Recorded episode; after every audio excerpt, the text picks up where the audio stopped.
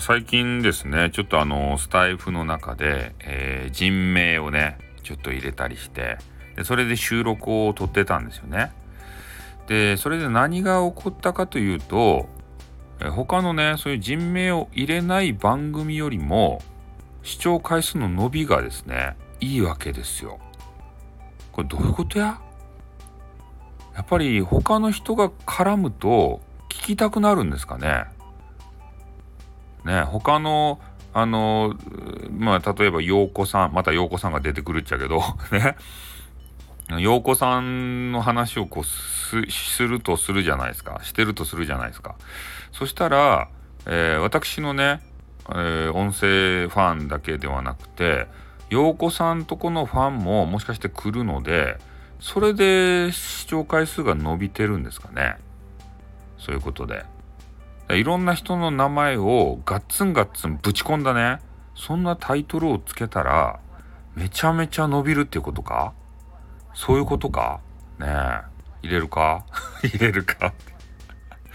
またね問題になりますんでそんなことはしません。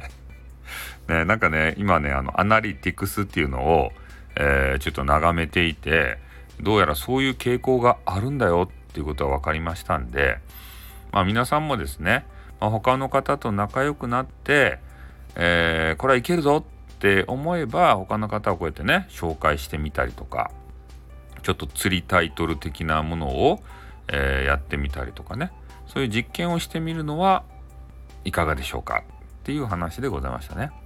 うん、確実に総視聴回数っていうのは伸びると思います。注目浴びるのかな？ちょっとよくわかんないですけどねその辺は。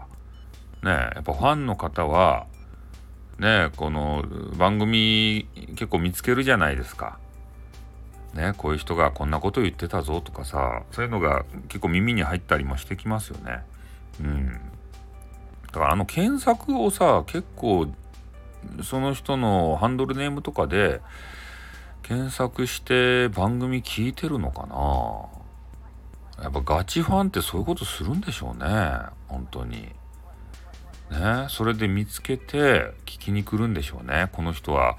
どういうこと話してるんだろうか？っつってから。そういうふうにねちょっと感じましたね。うん。ということでね。はい終わります。あっドゥーン。